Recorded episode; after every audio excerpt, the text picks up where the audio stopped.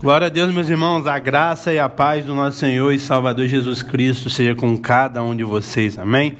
Glória a Deus. Vamos para mais uma exposição, exposição da Epístola do Apóstolo Paulo à Igreja de Efésios, amém?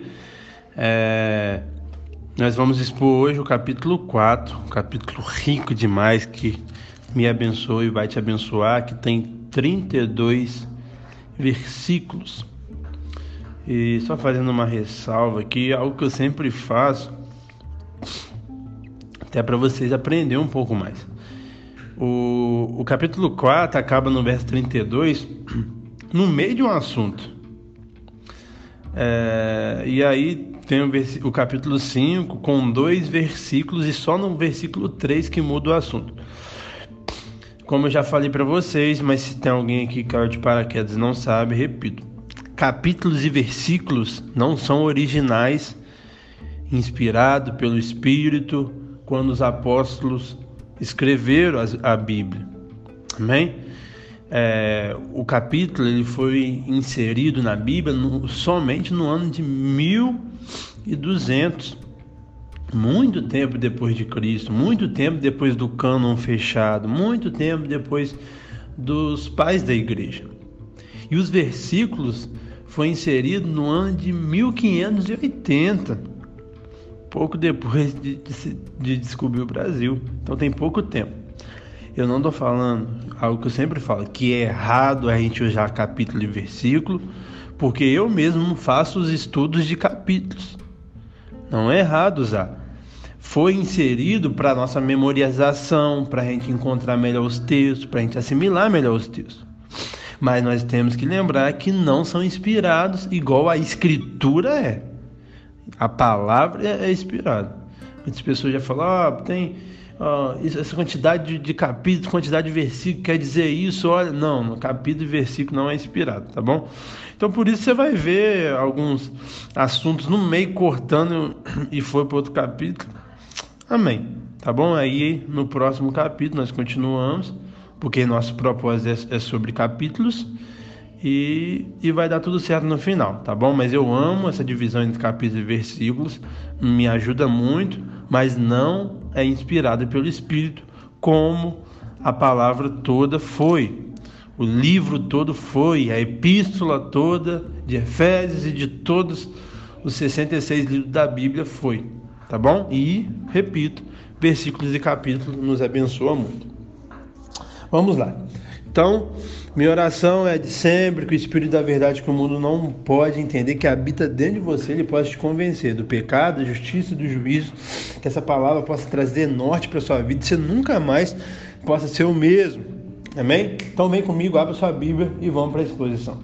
Verso 1, está escrito assim: Rogo, pois eu, o prisioneiro no Senhor, que andeis de modo digno da vocação que foste chamado. Paulo fala aqui que é prisioneiro no Senhor.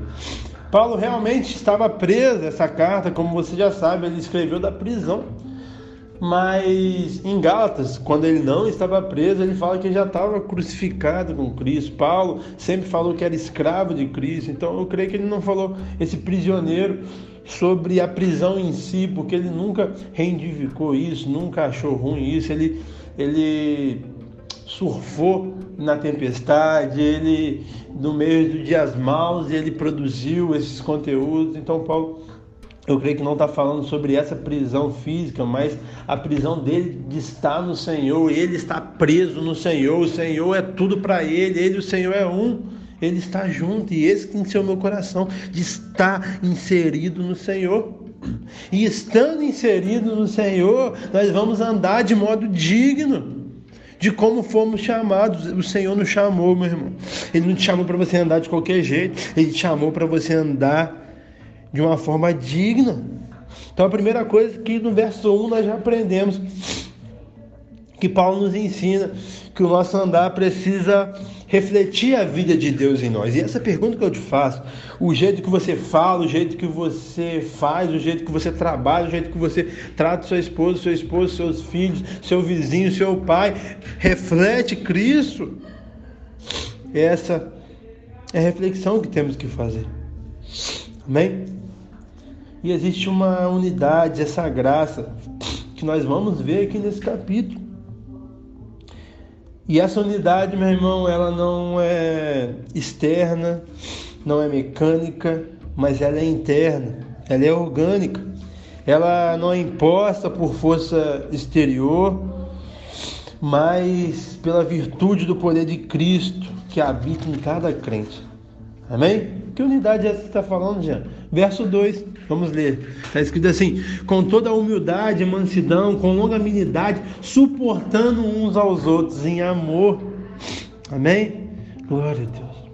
Então, meu irmão, para a gente manter unidade, para a gente manter é, esse corpo unido, primeira coisa é, viver, é andar em humildade, ser humilde. Humilde sempre vai colocar o outro na frente do eu. Ele vai entender o que é cristianismo. O cristianismo é sobre isso. E não só humildade, mas mansidão. Uma pessoa mansa, meu irmão, ela abre mão dos seus direitos. Uma pessoa mansa, ela controla o seu, o seu temperamento, seus impulsos, a sua língua, o seu desejo. O homem manso, ele pensa bem pouco de suas reivindicações pessoais, como também o humilde pensa bem pouco dos seus méritos pessoais. Mas não é só humildade, não é só mansidão, é também longanimidade. Longanimidade, meu irmão, é a paciência longa, é, a, é o poder de suportar as pessoas insuportáveis, é a atitude de nunca revidar. Essa palavra do grego, é, ela quer dizer, como eu falei, ter essa paciência longa, aguentar pessoas provocadoras. Por quê? 1 Coríntios 13, o amor faz o quê, meu irmão? O amor tudo suporta. Se você não está suportando as pessoas, é porque você não está amando. Se você não está amando, você está errando. Porque você tem que amar o próximo. Não é só seu filho, seu marido, seus familiares, é todas as pessoas, nosso próximo, nós temos que amar. E não é só humildade, não é só mansidão, não é só longanimidade. É suportar em amor. Amém? Suportar, meu irmão, não é meramente ter paciência com as ofensas que as pessoas nos fazem, mas servir de amparo, de suporte para o outro. Nós achamos normalmente que suportar é alguém falando e você tipo com um escudo suportando as calúnias, as injúrias. Não, é você se servir de suporte para o outro. Amém? Isso é algo lindo, isso é algo esplêndido. Nós temos que suportar em amor, ser misericordioso com as fraquezas dos outros, não deixando de amar as pessoas por causa que as pessoas falem com a gente, que ofende a gente, que desagrade a gente, mas mesmo assim nós vamos amar. Aleluia. Glória a Deus. Verso 3: esforçando diligentemente para, per, para preservar a unidade do espírito no vínculo da paz. Então nós temos que se esforçar, meu irmão. Pessoas que com um mês se divorciam de casado. Você acha que essa pessoa se esforçou? Tem pessoas que com uma semana não quer mais ser amiga da outra. Você acha que ela se esforçou? Tem pessoas que no primeiro contato não vai com a cara da pessoa e, e não quer conversar. Mas será que se esforçou, meu irmão? Não, nós temos que se esforçar, esmurrar nossa carne e manter a unidade do corpo. E essa unidade é linda. E nós temos que viver ela. E a unidade cristã é baseada na doutrina da Trindade. E Paulo ele nos ensina aqui, do verso 4 ao verso 6. Vamos ler isso. Está escrito assim: há somente um corpo, um espírito, como também fosse chamado numa só esperança da vossa vocação. Um só Senhor, uma só fé, um só batismo, um só Deus e Pai de todos, o qual é sobre todos e age por meio de todos e está em todos. Aleluia! E pontuando aqui só para você não se perder, um só corpo, quer dizer, a igreja, um só Espírito, é o Espírito Santo que habita em cada crente, que habita na igreja como um todo. Uma só esperança, qual é a nossa esperança, meu irmão? É a volta gloriosa de Jesus, é a gente voltar para o nosso lugar de origem, que nós somos só peregrinos, nós só somos embaixadores, estrangeiros nesse mundo. A nossa cidadania é celestial, essa é a nossa esperança. Um só Senhor, quem é o nosso Senhor? Nosso Senhor e Salvador, Jesus Cristo. Uma só fé. Fé na onde? Fé na fé? Não. Fé em Jesus, em Jesus Cristo. Um só batismo. Esse é o batismo no Espírito Santo. É o batismo quando você se rende ao Senhor e se converte e tem o novo nascimento. Então o Espírito Santo te batiza no corpo de Cristo. 1 Coríntios 12, verso 13, vai falar sobre isso. Amém? Batismo no Espírito Santo não tem nada a ver com você manifestar um dom espiritual. Batismo no Espírito Santo é quando você se rende ao Senhor, quando você é, vive a experiência do novo nascimento, e aí você é batizado no seu corpo. E um só Deus e Pai, por todos, que é o nosso Deus, nosso Deus e Pai. E aqui você viu que falou do Espírito Santo, falou de Jesus e falou de Deus Pai. Então, essa é a doutrina da Trindade que nós cremos. Amém? Glória a Deus. Vamos ler o verso 7. Está escrito assim. Verso 7 até o verso 10. Vamos ler o 7 ao 10. E a graça foi concedida a cada um segundo a proporção do dom de Cristo. Por isso diz: quando ele subiu às alturas, levou cativo o cativeiro e concedeu dons aos homens. Ora, que quer dizer subiu, senão que também havia descido até as regiões inferiores da terra. Aquele que desceu é também o mesmo que subiu acima de todos os céus e para encher todas as coisas. Então, aqui vai falar sobre o dom. E os dons são dados para edificar a igreja, são habilidades, habilidades dadas aos crentes para servir a Deus, para servir o irmão, e para que Cristo seja glorificado. E que, que dons são esses? Vamos ler, está no verso 11. E ele mesmo concedeu um para apóstolos, outros para profeta, outros evangelistas, outros pastores e mestres. Amém? Então, esses são os cinco dons ministeriais. Eu creio que você já deve ter ouvido falar na sua carreira cristã. E aqui várias pessoas têm várias visões é, sobre esses cinco ministérios. E aqui eu vou te apresentar a minha, que eu creio que, que não posso falar que é a mais certa, né? é certa porque eu acredito, mas é a mais aceitável. Eu creio que muitas pessoas vão pensar como eu. E amém, mas se você vê outra, tudo bem, porque tem muitas é, visões sobre esses cinco dons ministeriais. E aqui vai falar de cinco apóstolo, profeta, evangelista, pastores e mestres. E o apóstolo, meu irmão, no que eu acredito, o apóstolo do Cordeiro, ele não existe mais. Foram os doze os que escreveram as escrituras, que começaram a igreja. Então não existe apóstolo mais hoje, hoje em dia. Mas é, a função do apóstolo, essa nós acreditamos, que a, o apóstolo significa ser o enviado. Então, trazendo para o nosso dia de hoje, como que se encaixaria? Na minha opinião, é aquele implantador de igreja, aquele que vai lá desbravar, vai abrir o GC, onde não tem nenhuma igreja, e vai, abre e começa um trabalho. Depois que o trabalho já está solidificado, envia um pastor e o pastor vai cuidar do rebanho. Basicamente isso, mas apóstolo é, do cordeiro não existe mais. Foram os doze. E até essas pessoas que têm esse, essa função ela, é, eu creio que que não seria tão honesto ser chamado de apóstolo. Porque quem tem a função, quem tem o coração, não está ligando para título. Então, aqui na Igreja Batista Lagoinha nós não temos isso, nosso pastor Márcio é pastor. Nós temos 600 igrejas hoje, ele é pastor. Tem pessoas que abrem 5, 10, 20 igrejas e se intitulam apóstolo. Nós não concordamos, mas amém. Essa é a nossa visão. Profeta. Profeta, meu irmão, ele não fala nada novo.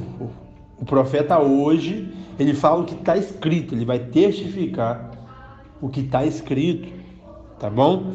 Antigamente, no Velho Testamento, ele falava da parte de Deus. Hoje não, o cano está fechado. Deus fala através das Escrituras. Deus pode falar no nosso coração, falar através de profetas, falar através de revelação, mas nunca ele vai falar contrário às suas Escrituras. Paulo falou: pode vir um anjo do céu que seja amaldiçoado. E há, e há várias seitas surgiram com visão de anjo, como eu expus lá em Gálatas. Quem não lembra, quiser voltar lá, pode voltar, que vai te abençoar também. Tá bom? Então, o profeta é esse, que, que fala da paz de Deus, que tem muita intimidade, ora muito. Basicamente isso, evangelista. Evangelista, todos nós somos. O ID é para todos. Mas o evangelista em si, ele tem uma facilidade de falar de Cristo para quem ele nunca viu, uma facilidade muito, muito linda. Algo que realmente eu, eu não tenho para falar com um desconhecido assim. Para te ensinar, nossa, para cuidar de você, eu tenho. Que eu, eu me vejo como a gente vai apresentar como pastor e mestre. Mas para falar com uma pessoa do nada, no metrô, no avião, de Cristo assim, eu não tenho. O ID é para mim também, eu tenho que cumprir ele. Mas essa facilidade que o evangelista tem, eu não tenho. E, e trazendo para as profissões dos nossos dias, eu, eu comparo muito o evangelista ao vendedor. O vendedor tem essa lábia, essa, essa facilidade de falar com as pessoas. Então ele tem essa facilidade de falar de Cristo, da obra de Cristo, e é, é uma mensagem muito entre aspas, né, meus irmãos? Bem entre aspas, tá? Rasa mas não é rasa, porque é a mensagem mais importante do mundo, que é que o homem está depravado no seu pecado e que Cristo morreu para salvar ele e que ele tem que aceitar Jesus, ele tem que reconhecer Jesus para ter uma nova uma novidade de vida. Mas é simples, ele não vai falar de coisas profundas, entendeu? Ele não vai fazer essa exposição que a gente está fazendo mas ele vai falar da coisa mais importante, que é a salvação. Ele tem um forte amor pelos perdidos, e nem tanto pelas ovelhas em si, pelos crentes. Não que ele não gosta dos irmãos, ele, senão ele está pecando, mas o que arde no coração dele é os perdidos. E do pastor já é um pouco diferente. É as ovelhas que já estão no rebanho. E o corpo é diverso. Cada um tem uma aptidão e tudo bem. Mas o importante é que o pastor não pode odiar quem está lá fora e não querer que eles venham. O evangelista não pode odiar quem está dentro, não. Mas o coração pulsa. Sempre o nosso coração pulsa para algo mais. O evangelista é para os perdidos. Amém? Glória a Deus. O pastor Pastor é aquele que cuida, aquele que ensina, exorta, aquele que alimenta, aquele que protege, aquele que vigia, aquele que consola as ovelhas. Quem tem dom pastoral, meu irmão, as pessoas reconhecem, independente da consagração ou não. Reconhece porque é algo natural, não é forçado. Porque se a pessoa quiser forçar, ela não vai conseguir sustentar por muito tempo.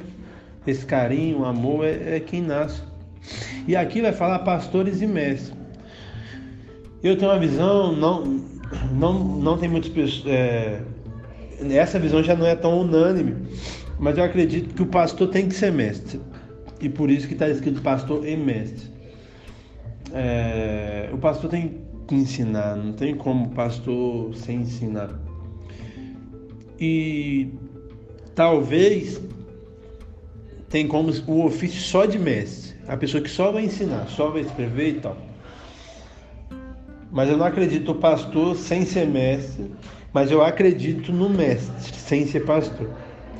Sei se deu para entender. Amém? Mas basicamente é isso. Esse, esse tema dá para aprofundar muito, mas não é nosso intuito. Nosso intuito é expor o capítulo. E basicamente esse é os cinco dons ministeriais, ou quatro, não sei. Sei que vai encaixar melhor aí. Vamos avançar. Amém?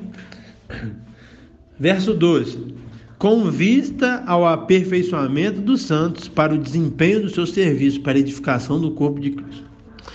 Então, o propósito dos dons ministeriais, seja ele 4, 5, 3, 1, é para aperfeiçoamento, não é para soberba de ninguém, não é para enriquecimento de ninguém, não é para alguém se aparecer mais do que alguém, é para aperfeiçoamento dos santos. Amém? Então, essa palavra aperfeiçoar, ela tem sentido de aperfeiçoar o que está deficiente na fé dos cristãos. Então dá a ideia de levar os santos a se tornar apto para o desempenho das funções do corpo. Então a gente ensinar, a gente cuidar de todo mundo. E é para quê? Para o desempenho do serviço, para a obra do ministério, como está escrito.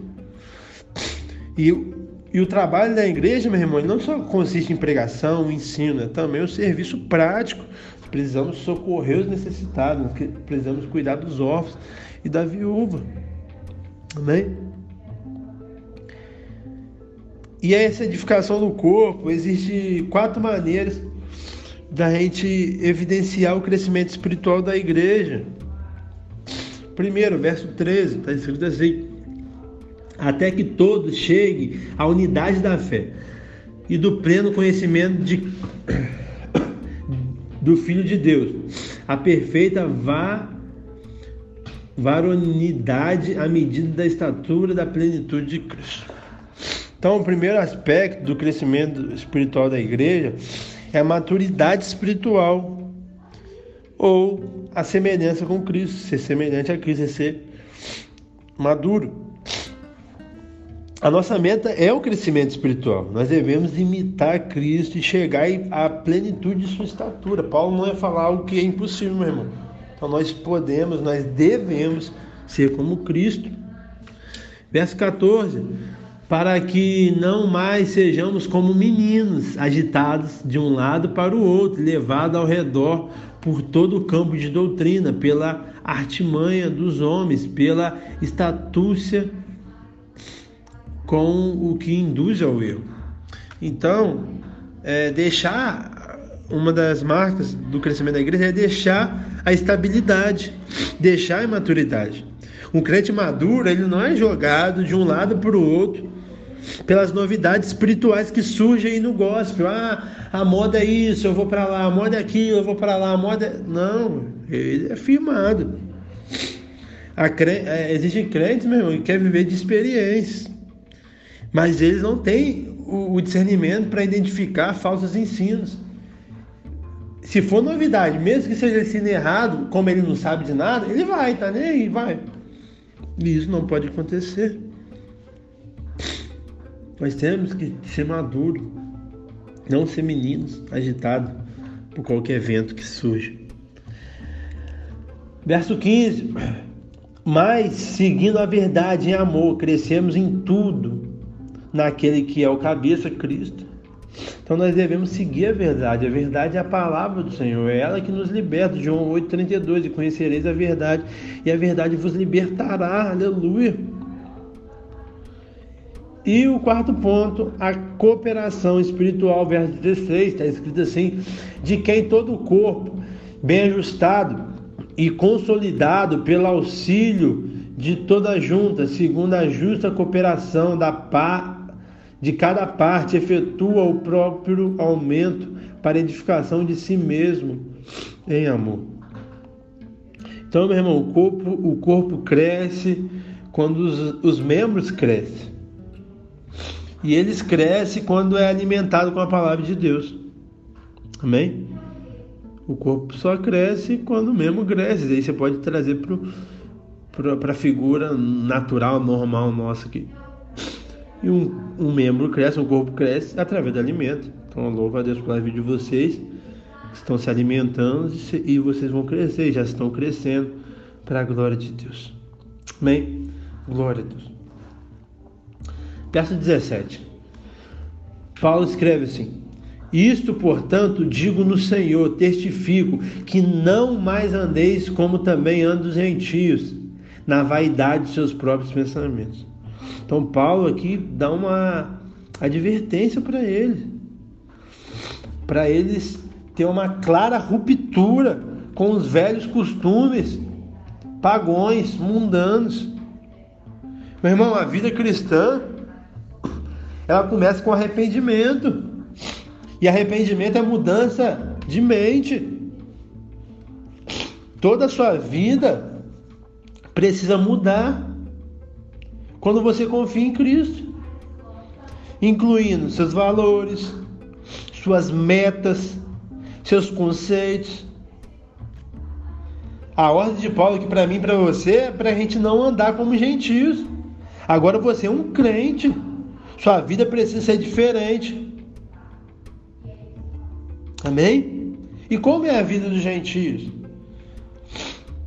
Paulo fala é, dessa vaidade dos seus próprios pensamentos.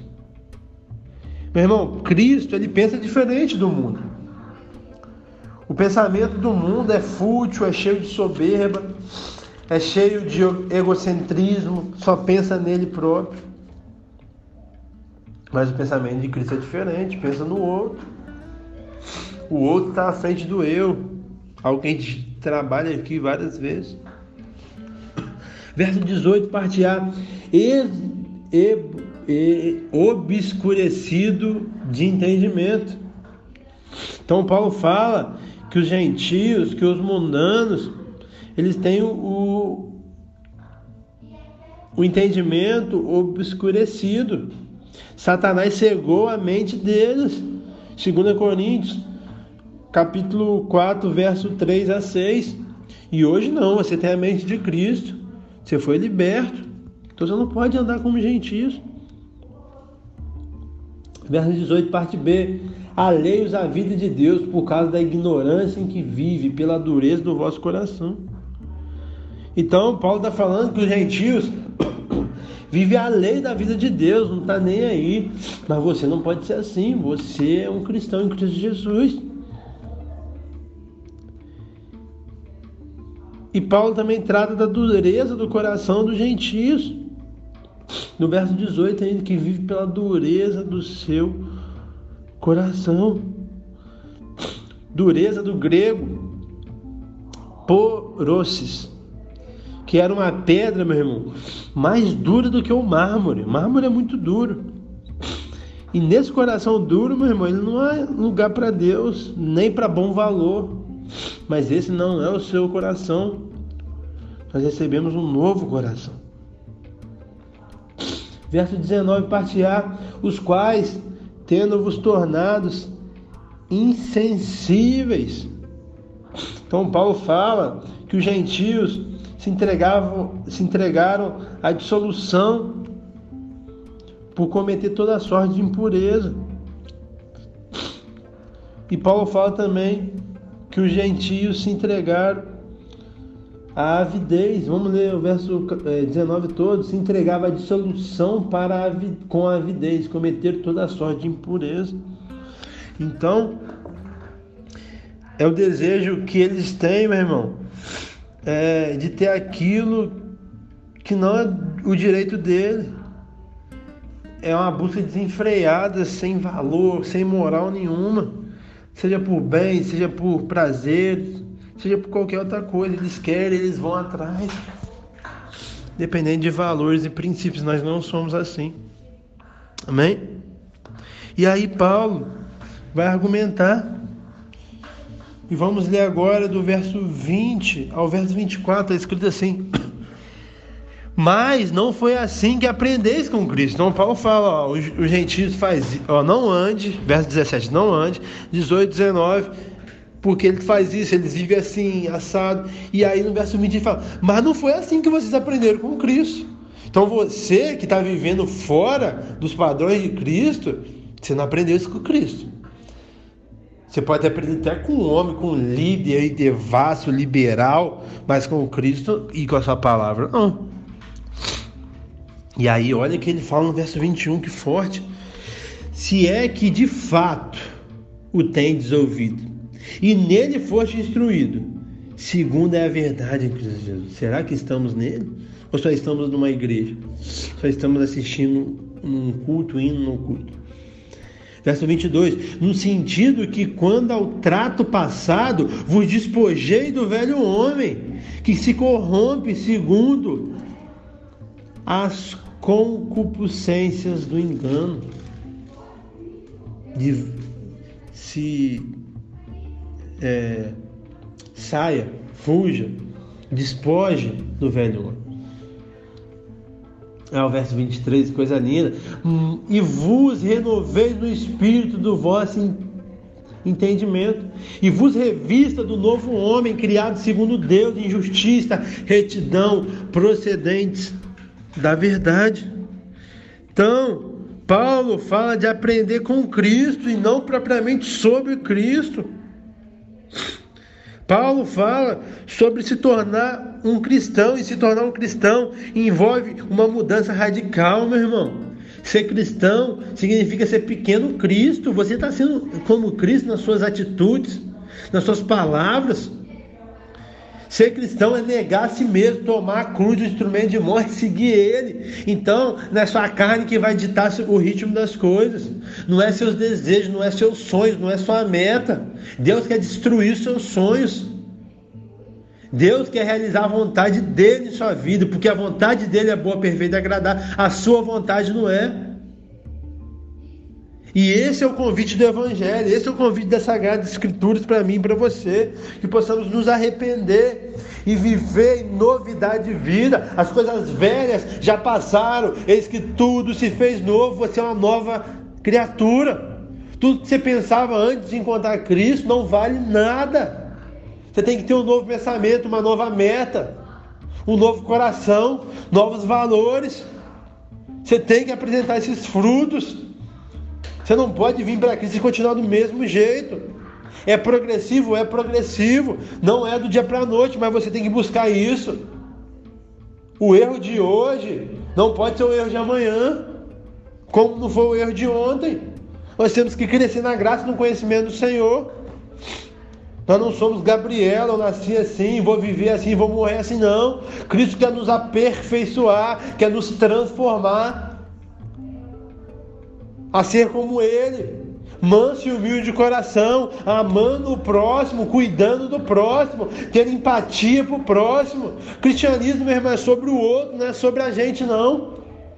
Vamos parar de viver esse cristianismo raso que nós vivemos, de pensar em as nossas bênçãos e a nossa salvação, em eu, em eu, em eu. Não, o cristianismo não é egocêntrico, não é eu no centro. O cristianismo é outrocêntrico. É o outro na frente do eu.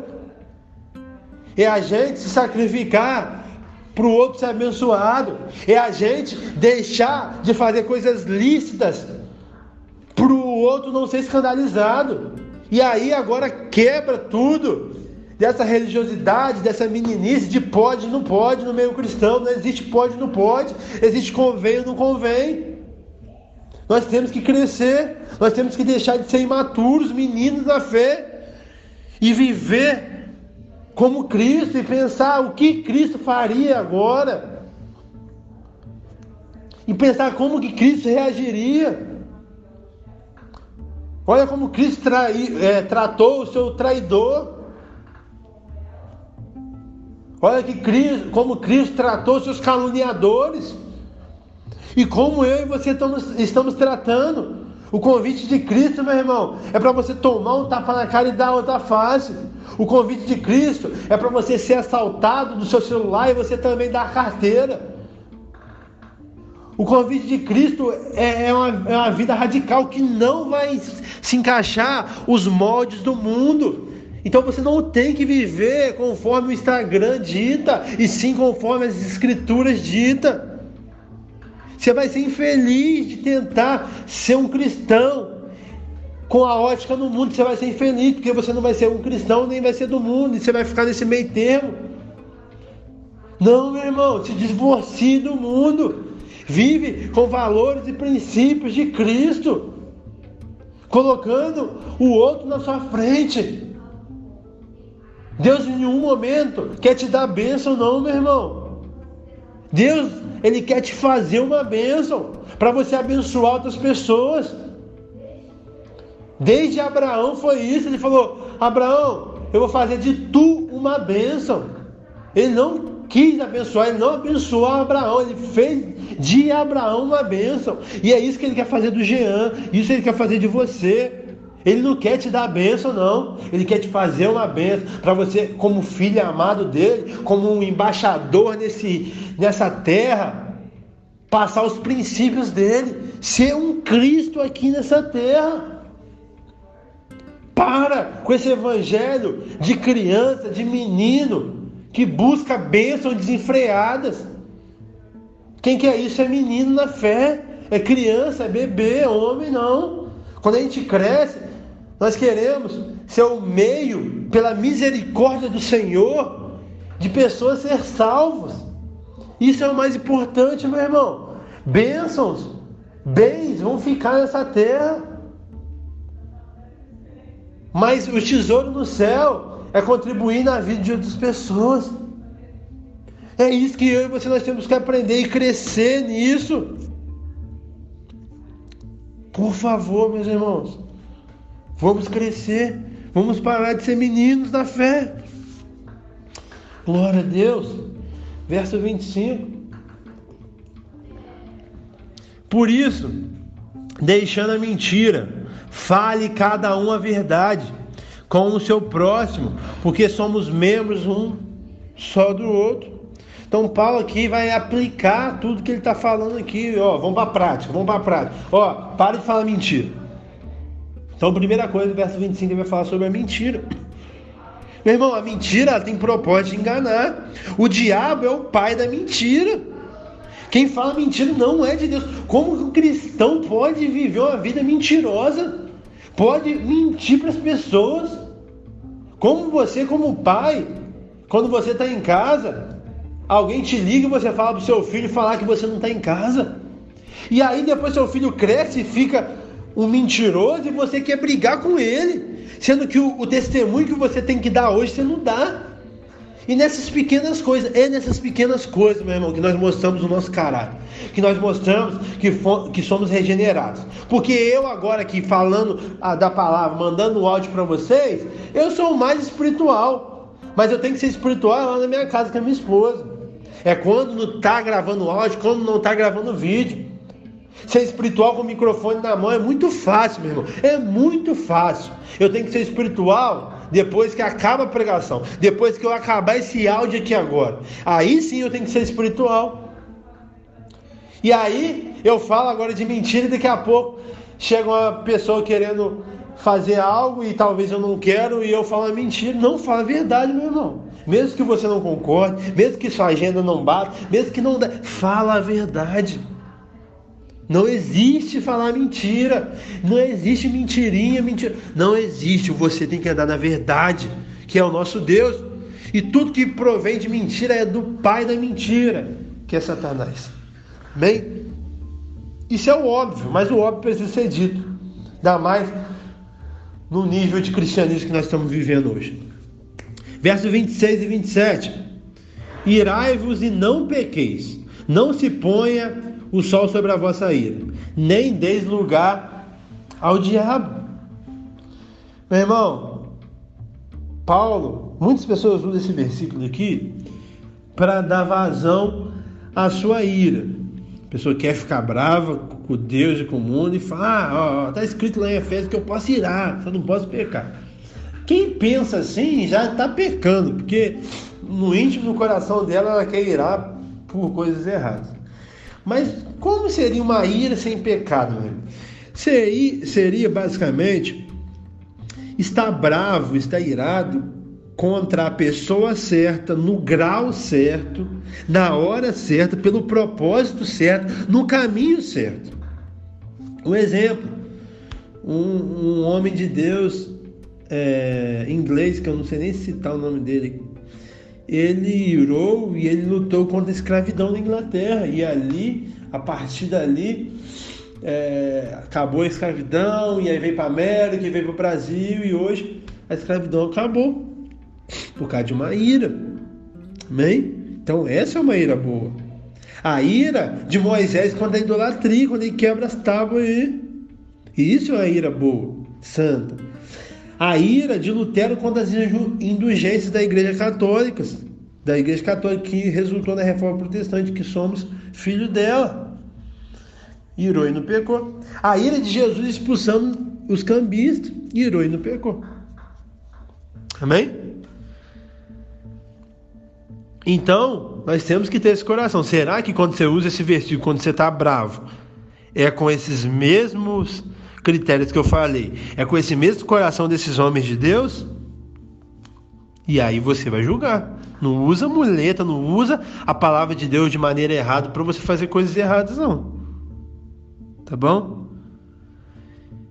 Então, nós devemos nos assegurar que a, essa ira nossa esteja livre é, do orgulho, da malícia, da vingança. Não podemos. E aí ele fala no 27, não dê lugar ao diabo. Por quê? O diabo, meu irmão, ele gosta quando você fica bravinho. Porque quando você fica bravinho, você perde seu controle. E quando você perde seu controle, você pode fazer qualquer coisa. Por que, meu irmão? As escrituras falam para a gente não se embriagar. Porque quando a gente se embriaga, e eu, como eu, eu vim de uma vida devassa do mundo, eu já me embriaguei várias vezes. Então, quando a pessoa se embriaga, ela perde o controle. Então, basicamente é isso. Você não é condenável a embriaguez porque você perde o controle. Mas você perdeu o controle pela ira também é errado. Você perdeu o controle de qualquer forma é errado. Porque você sem controle você vai fazer besteira, vai machucar pessoas vai desonrar o nome de Deus. E o diabo gosta, tá? Quando você fica bravo, hein? Nossa, ele gosta muito. E te usa muito. Que Deus tenha misericórdia da gente. Verso 28. Aquele que furtava, não furte mais. Antes trabalhe, fazendo com as próprias mãos o que é bom, para que tenha com o que acudir ao necessitado. Glória a Deus. Meu irmão, olha que coisa linda. Paulo fala sobre furto. Ó. Furtava, agora não furte mais. Então, não é só parar de fazer o que é errado. Olha, não, agora você leva para vários âmbitos, não só de furto, mas de coisas que é errado. Ó, o que furtava, não furte mais. Mas não é só parar de furtar, é fazer o que é certo. Trabalhe fazendo o que é o que é com a própria mão, o que você roubava a mão que você roubava, agora você vai fazer o que é certo. E não é só para você ter o seu sustento, não. É para você acudir o necessitado. Isso que é cristianismo, isso que é o evangelho. É uma mudança radical. Aquele que roubava, hoje ele trabalha honestamente e dá para as pessoas de graça. Isso que é cristianismo, meu irmão. Tudo longe disso não é cristianismo. Amém? Então não, não basta só parar com, com o ganho desonesto. Mas é trabalhar para o nosso sustento e trabalhar para ajudar os outros. Isso que é cristianismo. Cristianismo é lindo. Glória a Deus. Verso 29. Não saia da vossa boca nenhuma palavra torpe, sim unicamente a que for boa para edificação conforme a necessidade, e assim transmita a graça ao que, aos que ouvem, e não entristeçai o Espírito de Deus, o qual fosse selado pelo dia da redenção. Meu irmão, isso aí é algo óbvio, mas o óbvio precisa ser dito, e Paulo diz. O cristão não pode ter a boca suja, meu irmão. Quanto cristão que você vê com a boca suja? E aí eles usam o argumento: ah, é porque eu tô com raiva, eu estava com raiva. Meu irmão, não adianta você estar errado do mesmo jeito. Por quê? Quando nós nos convertemos, o nosso coração é mudado. E um coração bom não vai falar coisas erradas. Porque a boca fala o quê? O que o coração está cheio. Jesus falou sobre isso. Amém? A nossa língua ela pode ser instrumento de morte e de vida. E essa atitude, ela entristece o Espírito Santo, meu irmão. Que você possa refletir no que tem saído da sua boca, e não só palavrões, palavra torpe, mas falar mal das pessoas, contendas, fofocas. Isso entristece o Espírito Santo. Meu Deus, não entristeça o Espírito Santo. Nosso consolador, nosso amigo, não entristeça o Espírito Santo. Meu irmão, sonde o seu coração. Tire toda impureza. Porque você só fala besteira porque seu coração está cheio de besteira. E para a gente finalizar, verso 31 e 32. Longe de vós toda amargura, e cólera, e ira, e gritaria, e blasfêmia, e bem como toda malícia. Antes seja um para com os outros benignos, compassivos, perdoando-vos uns aos outros, como também Deus em Cristo perdoou. Então Paulo usa aqui seis atitudes pecaminosas nos relacionamentos. Vou repetir aqui: é, amargura, cólera, ira, gritaria, blasfema e malícia.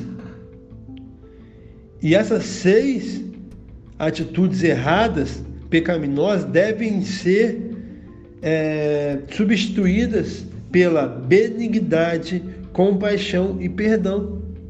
Esse é o modo que eu e você nós devemos andar. Amém? Essa palavra possa ter ferido seu coração. Você que chegou aqui até o final, eu louvo a Deus pela sua vida porque nós estamos com mais de 46 minutos. Foi um, um dia de exortação e, e, a caminhada é isso: vai ter exortação, vai ter consolo, e, e é essa mescla para a gente crescer. Mas eu creio que você nunca mais será a mesma pessoa. Que Deus te abençoe. Você possa compartilhar para mais pessoas ser abençoadas. Tá bom? E tamo junto. Vamos crescer na graça no conhecimento do Senhor. Tchau, tchau.